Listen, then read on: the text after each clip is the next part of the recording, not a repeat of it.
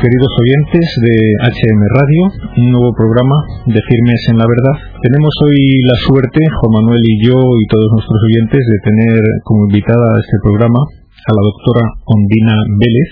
Mm, pues bienvenida, doctora Ondina. Hola, buenas tardes.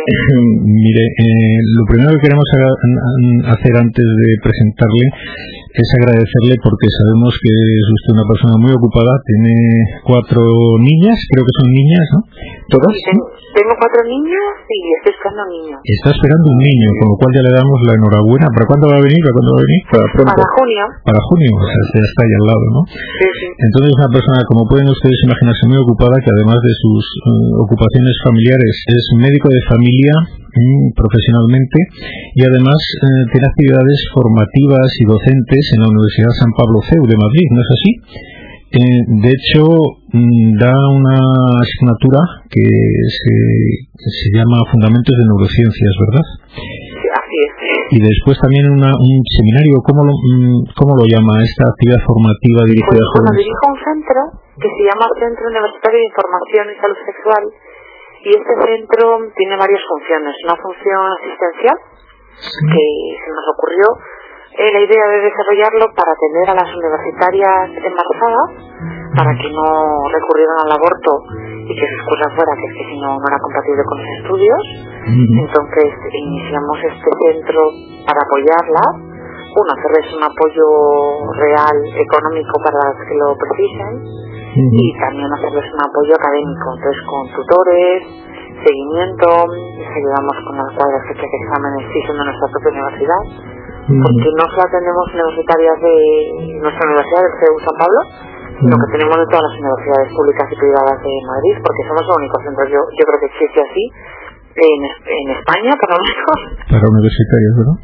Y luego, aparte de esta parte esencial, tenemos una parte formativa de afectividad y sexualidad dirigida a universitarios, pues en primer lugar para que tengan una sexualidad acorde y que precisamente pues eso, que no llegan a tener que abortar y todos los a veces catástrofes en los que están metidos los jóvenes hoy en día por una mala orientación de su sexualidad. Pues quizás este sea un tema importante a tratar en el programa de hoy porque indudablemente interesa mucho a nuestros oyentes todo lo que sea contribuir a su formación en este tema de la sexualidad que como bien sabemos todos está muchas veces detrás de tragedias como son esta, la que más nos puede preocupar en este momento que es la del aborto, ¿no? Y a los que no les preocupe, pues para eso está nuestro programa, para que les preocupe, porque es algo porque es algo que realmente nos tiene que doler a todos, la, la, situación del aborto. Cuéntenos, doctora Ondina, eh, ¿por qué puede llegar a, valorarse tan poco la vida humana en esta sociedad nuestra desde su punto de vista? ¿Cuáles son los motivos que pueden llevar a esas... pues, eh, o sea, si un poco intentamos hacer, saber por qué pasa todo esto, ¿no? Pues hay muchas razones, ¿no? No son, no es casual, sino que se ha llegado hasta este punto que llevamos muchos años de andadura en los que se ha ido mm, pues quitándole valor a la vida humana y además desde muchos ámbitos, ámbitos incluso científicos y de prestigio, se han hecho que mucha gente a veces cometa actos que no habría hecho si no lo hubieran hecho que no pasaba nada. Eso en primer lugar, porque yo me estoy encontrando a veces gente, hace poco una chica que yo, vamos, acaba de dar a luz un bebé, tenía 18 años, yo le comento un poco hablando ahora sobre su situación nueva, eh, bueno, de que embarazada sabía que había mm, ya hecho algún aborto provocado previo, entonces digo, pues mm, no, no volver a abortar, vamos a pensar qué vamos a hacer ahora, un poco para plantearlo en plan positivo y me dice, ¿y por qué no? Y había abortado ocho veces previamente.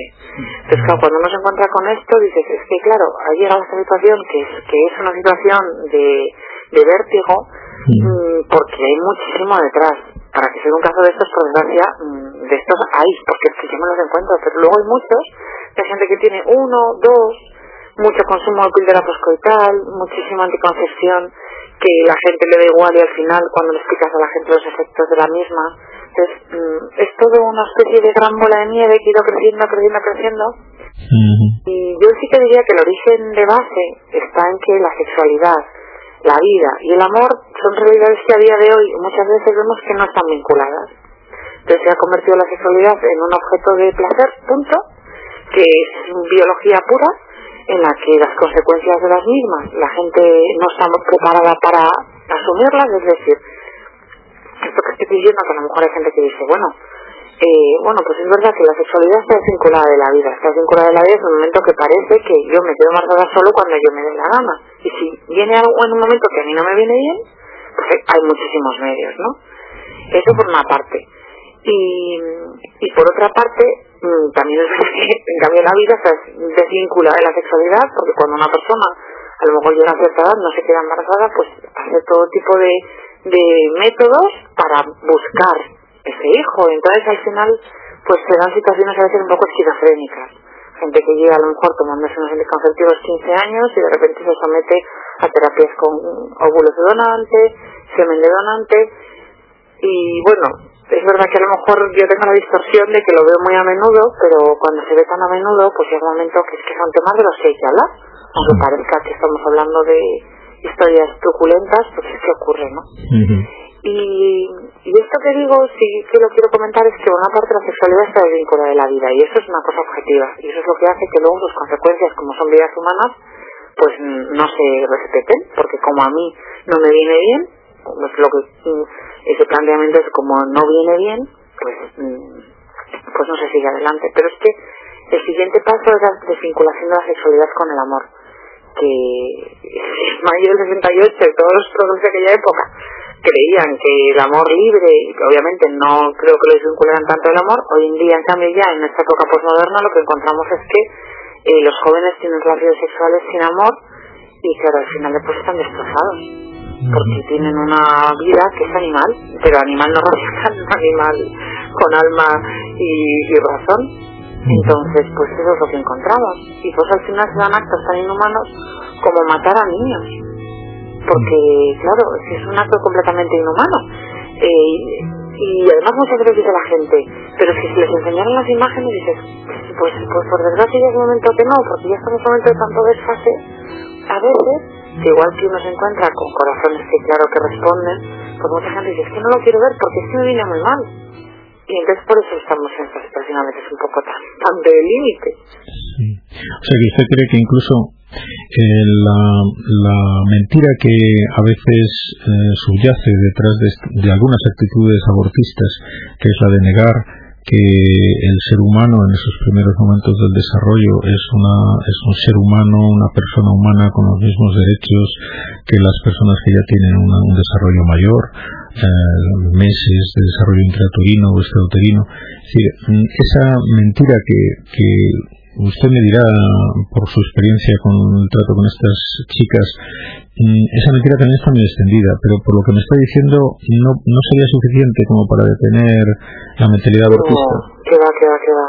Y además yo creo que hoy en día ya como son el problema de la nueva ley es que ya ni es un delito despenalizado, va a ser un derecho. O sea, se va a modificar hasta tal punto que no va a ser un delito despenalizado. Entonces, yo sí que creo que en el tema de, conseguir con el tiempo que el aborto deje de ser una cosa masiva, porque obviamente el mal, el pecado está presente en la humanidad desde siempre. Y todo el mundo sabe que a lo mejor antiguamente en los pueblos había una señora que se dedicaba a hacer eso, o médicos malos que lo han hecho. Pero la, lo masivo que se venía, más de 100.000 al año, pues es una cosa que, llega un momento que, que es algo que es un, un una marea negra que, que, que, que, está matando pues, a muchas personas, no solamente a los que, a los que abortan y a los niños abortados, sino pues, pues es una marea negra que está en la sociedad y se, y se percibe.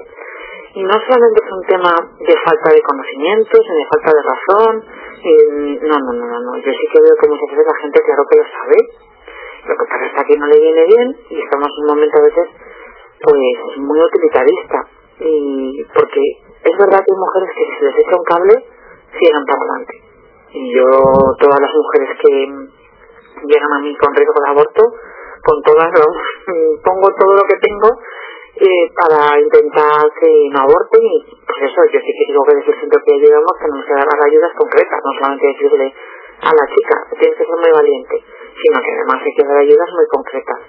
Pero que aún así hay una falta de amor a la vida y de respeto a la vida que ya no es un tema de de no conocimiento, de no, es que no, porque el embrión, por ejemplo, de seis días que se va a hacer un, implantar por fecundación in vitro, tiene un valor infinito. Y el ginecólogo que lo va a implantar parece un valor infinito, mientras que el embrión que ha resultado no elegido, simplemente dos días después, no vale para nada. Si entendéis lo que os comento. Entonces, ya no solamente que se diga si se sabe si tiene vida humana, claro que la gente sabe que es vida humana, una vida humana igual que la de lo que pasa es como en ese momento no interesa que siga para adelante, pues, pues no sigue para adelante. Hay como una tremenda falta de rigor eh, intelectual, ¿verdad? En todas estas posturas. Es decir, las cosas valen en función de nuestros intereses y no en función de, su ser, ¿verdad? Sí, sí, las cosas valen y, y eso es en el mundo en el que la, la verdad es en función de a mí me interesa y completamente relativista según lo que a mí me viene bien, pues resulta que se ha encontrado un sistema de, de, de, eliminar aparentemente los problemas, porque después eso no, no es verdad, no se elimina tan fácilmente.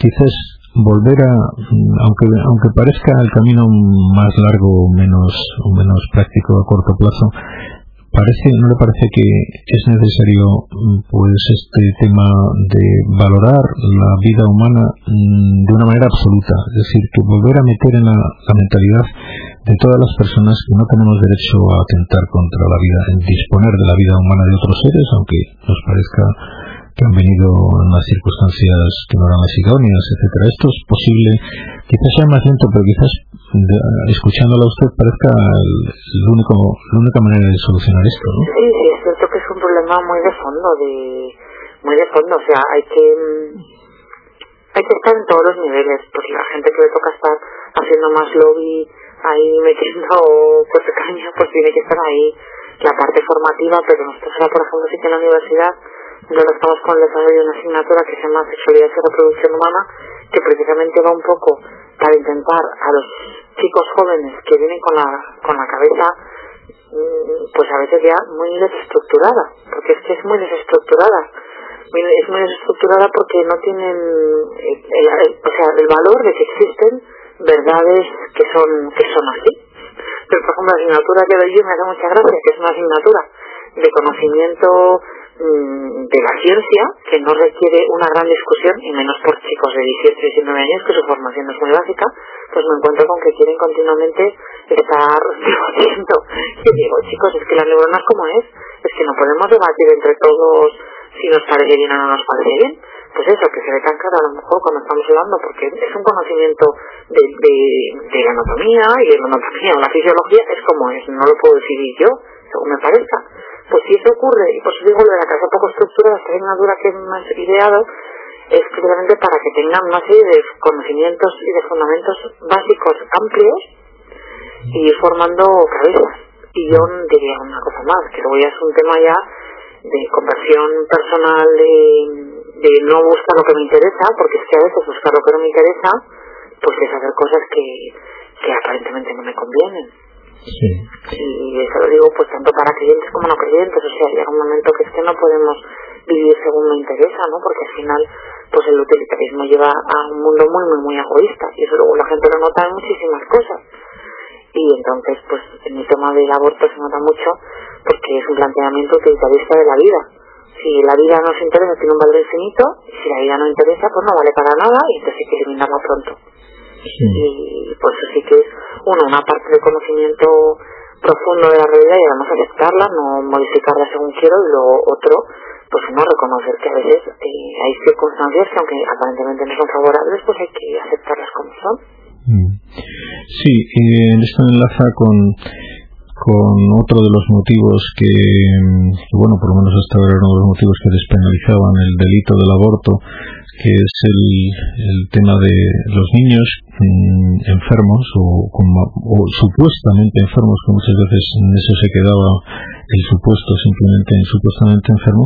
Hay, en la mentalidad actual pues está metiéndose cada vez más el tema de que hay cosas, no merece la pena, eh, se oye mucho, no merece la pena el cómo voy a traer a la vida, a traer a la vida como si no estuviera ya en la vida, ¿no? Pero esto se dice, está, voy a traer a la vida a un niño con enfermo, es decir, que eh, eso no merece la pena. ¿Se encuentra usted con que esto también ocurre en la realidad, en las chicas con las que usted ha tratado? El tema de las malformaciones. Sí, sí, el tema de... Bueno, es que he sacado un libro que recoge justo casos de estos se llama Ángeles en la Tierra, con palabra. Entonces, se llama Ángeles en la Tierra porque lo que recoge son testimonios de madres valientes. O sea, ha sido un libro en el que lo que hemos querido recoger eh, ha sido en los testimonios de eh, las mujeres que precisamente en situaciones de estas no han abortado, es decir, buscar la parte positiva para que cuando una mujer se encuentre tenga apoyos donde decir, oye, es que hay otras que han podido, mm. y entonces precisamente lo que, lo que hicimos fue recoger estos testimonios, eh, hemos sacado casos de mujeres que han seguido adelante con embarazos de niños con diagnósticos prenatales malos, nefastos, y niños que luego han nacido enfermos, y por otra parte casos de niños que con un diagnóstico prenatal igual luego han nacido sanos, es decir, por una parte hay un, la esperanza es fundamental. Y, la esperanza en que las cosas que nos ocurren pues tienen su sentido. O sea que yo creo que eso es algo pues que a veces nos pasa que es que estamos en un momento que como queremos controlar todo pues, pues luego hay mucha desesperanza ¿no? porque como al final muchas cosas no se controlan entonces en este libro lo que hacemos es que recoger estos casos de mujeres con diagnósticos natales que luego los niños nacen sanos es en primer lugar bueno ¿qué está pasando? se está viendo una mente eugenésica absoluta en la que se están asesinando niños por el riesgo de que vengan enfermos y en realidad vengan sanos. O sea, en primer lugar, denunciar esto. O sea, y un, el siguiente cosa que estamos trabajando es recoger solamente casos de estos, pero bien documentados, pues porque hay tantísima gente que está abortando, por lo menos para que les, para que les corra un poco la conciencia. no te plantees solo que porque te digan que tu hijo tiene un uno de cada 100 probabilidades de nacer con síndrome de Down, porque es que es así. O sea, cuando haces un diagnóstico prenatal, al final son diagnósticos sobre probabilidades. Porque yo he visto a mujeres con encentesis normales que como aún así hay un riesgo de aborto, de, síndrome, pues, pues abortan. Eso por una parte. Y luego por otra parte, sí que también muy importante es recoger aquellas madres que aceptan el embarazo con diagnóstico prenatal malo y el niño nace enfermo y luego pues con todas las dificultades que se supone, porque obviamente eso es muy difícil, pues como siguen adelante la vida y de las que eh, estuvimos en contacto pues tenemos algunas que murió a las horas, se queda con la paz absoluta de saber que va a salir, pero me llegan muchos casos de chicas que pues eso, me dicen, oye, que se hace caso, hablo con ella. Pues obviamente hay que hacer un apoyo absoluto y además entender que es un momento malísimo y que lo que hay que hacer es estar a su lado, opinar muy poco y acompañar. Pero están las quejas, que muere el niño prontito y se quedan con la tranquilidad de saber que he hecho lo que tenía que hacer y luego las que un niño vive muchos años enfermo. Y hombre, alguna gente se desespera, pero en general lo que nos encontramos bien son testimonios espectaculares de gente que, que, que, ha aceptado la vida y que quiere muchísimo a su hijo y que no se ha visto el sentido de, su, de gran parte de su vida. Y mm. vamos, que, que se abortan a los niños con riesgo de mal, pues eh, es francamente doloroso porque esa pena luego se queda ahí para siempre en el corazón de sus madres. Sí, ese es otro tema. Es decir, que no nunca nunca sale gratis, supongo. Uh, te tendrá experiencias también de, de personas que han recurrido al aborto pensando que, que, bueno, que es la solución del problema y luego resulta que es el tiro por la culata, ¿no? En este aspecto sí que decir que, bueno, el síndrome posaborto es, está presente en algunas mujeres, en muchas mujeres, pero no en todas. De algún modo siempre sale sea, de algún modo siempre sale, porque está claro que los actos que no hemos hecho buenos, de algún modo siempre salen. Pero sí que es verdad que yo lo que me he encontrado, igual que he contado al principio el caso de esta chica que tenía tantos abortos a la espalda y todavía no es consciente eh, de lo que ha hecho, pues que cuando una persona tiene una conducta mala, llega un momento que también eh, se nubla la capacidad de ver lo que uno ha hecho. Mm. Lo digo porque no todas las mujeres que han abortado tienen este eh, ni sentimiento de culpa, ni en algunas incluso llegar a tener un síndrome psicopatológico que sea síndrome de posaborto. Pero sí que yo, por ejemplo, he tenido el caso eh, el año pasado, de repente vino una señora a la consulta que yo no conocí y me dice, doctora, huelo mal. Y yo me quedé y me dice, huelo mal desde hace un año que me hicieron una interrupción. Entonces era una mujer que había desarrollado todo un cuadro en el que al final ya ni salía de casa, porque según ella a raíz de eso le habían dejado dentro unos restos y entonces tenía un mal olor corporal y entonces se sentía incapaz. Era una cosa impresionante. Y, y, esa mujer, pues dice que claro, al principio, bueno, pues lo que estuvimos haciendo fue hacer de todas las pruebas para que se quedara tranquila, pero al mismo tiempo iba revelando para que ella lo fuera asumiendo que lo que tenía era un, un sentimiento de culpa tan grande que le estaba alterando la vida. Yo, yo supongo que aunque haya personas que aparentemente no tienen este síndrome, supongo que será hasta este momento porque es imposible que un acto tan bueno tan, tan monstruoso como es eliminar la vida de un hijo. Bueno, yo digo, no todo el mundo lo siente lo manifiesta, aunque de algún modo sale alguna vez. Sí, seguro. Pues no todo el mundo se manifiesta con ansiedad tal, sino que a lo mejor está aparentemente con la vida callada mucho tiempo, pero vamos, está claro que que esa tristeza pues está ahí. Quizás, aparte de este tema de, de, advertir de, los, de lo gravemente erróneo que es ese camino de optar por eliminar a, a seres humanos, de matarlos, ¿no? para solucionar problemas personales, quizás también merecería la pena insistir en lo hermoso que que es el, la, la, los hijos, usted como madre de un, de cinco niños, no, no quiero decir de cuatro, porque ya es de cinco, eh, puede decirle a nuestros oyentes palabras que le ayuden un poco a entrever la hermosura de tener una familia numerosa. Sí, claro que sí, por supuesto. Pues yo digo, acabar, ¿por qué me metéis en todas estas batallas tan locas? Digo, pues bueno, por un tema familiar, porque desde pequeña mi madre pues siempre nos nos inculcó la importancia de la defensa de la vida y yo siempre le digo, digo, a pesar de todo esto de la vida de, trabajo profesional que llevo, a veces excesivamente ajetreada, digo, si no tuviera mis hijas pues no tendría claramente dónde está mi principal prioridad. Y, y yo además una cosa que, pues claro, ahora ya esperando al quinto y además mucha gente en la conferencia de doctora se ha confundido, digo, no, no, yo no me he confundido, mis hijas son todas deseadas y buscadas y pero vamos que la gente pues le sorprende todo el mundo te pregunta que llega un momento que estás un poco hermoso pero yo siempre le digo a la gente digo se oye mucha gente que se arrepiente de haber tenido pocos hijos pero no se oye ningún padre que se arrepienta de haber tenido muchos hijos. Y eso es así. Yo no digo que nadie más bien incluso algunas de estas señoras mayores a mí me encanta preguntar ¿usted cuántos hijos tuvo? pues yo tuve ocho, yo tuve doce y están felicísimas. Cuando se preguntan se ponen todas orgullosas. O sea que del o sea, de la vida, de haber tenido el privilegio y la suerte, porque no deja de ser un don, haber recibido pues muchos hijos, uno o dos, y al final lo importante no es el número. lo importante también es aceptar lo que uno, lo que uno puede, lo que uno debe y lo que viene. Pues eh, es una cosa que me da tanta alegría que, que es que además, vamos, hace poco tuve un caso de una chica de 17 años y tenía una píldora poscoital y como yo de la píldora el día después por su efecto abortivo y al final se la dio otra compañera. Y resulta que no fue efectiva y el niño vino del sitio adelante. Y esto lo digo porque es que es así, es que luego la primera poscoital, yo cuando me venía a ver otra vez digo, pues no es porque ella lo que te la quería dar, porque es que habíamos matado a tu hijo, eh, luego la vez que ese niño siguió adelante. Bueno, pues esa chica, después cuando me vino a ver, quería abortar. Y yo digo, pero hombre, pero, pues, pero, pero ¿cómo me piensas decir esto así? Y yo, a ver, ¿cómo piensas? Si no te voy a dar la primera abortiva, ¿cómo te voy a ayudar a que abortes? Bueno, el caso es que eh, al final pues entusiasmé con su hijo y esta niña se ido para adelante con el embarazo. Sí, o sea, que es que es muy importante como lo plantea uno. Sí. Y... La ayuda del médico, los médicos son muy importantes. Bueno, es fundamental, porque yo veo que se digo, a mí está claro que me ha puesto desde aquí para que vea esta señora, digo, porque si no hubiera estado su médico fuera por, porque tenía un curso, pues lo habría abortado. Sí. Porque es que muchas veces es decir, pues si yo te entiendo, yo entiendo que es que es un momento terrible, que lo estás pasando fatal, pero no te das cuenta que vale la pena y que te vas a alegrar y piensa dentro de los años y, y muchísimas mujeres no abortan. ¿eh? Muy bien, Andina, creo que por desgracia se nos termina el tiempo, a pesar de que habría muchas más cosas que nos gustaría escuchar de usted. Le agradecemos muchísimo su tiempo y esperamos que haya ayudado a muchas personas esto que nos ha transmitido. Hasta otro día.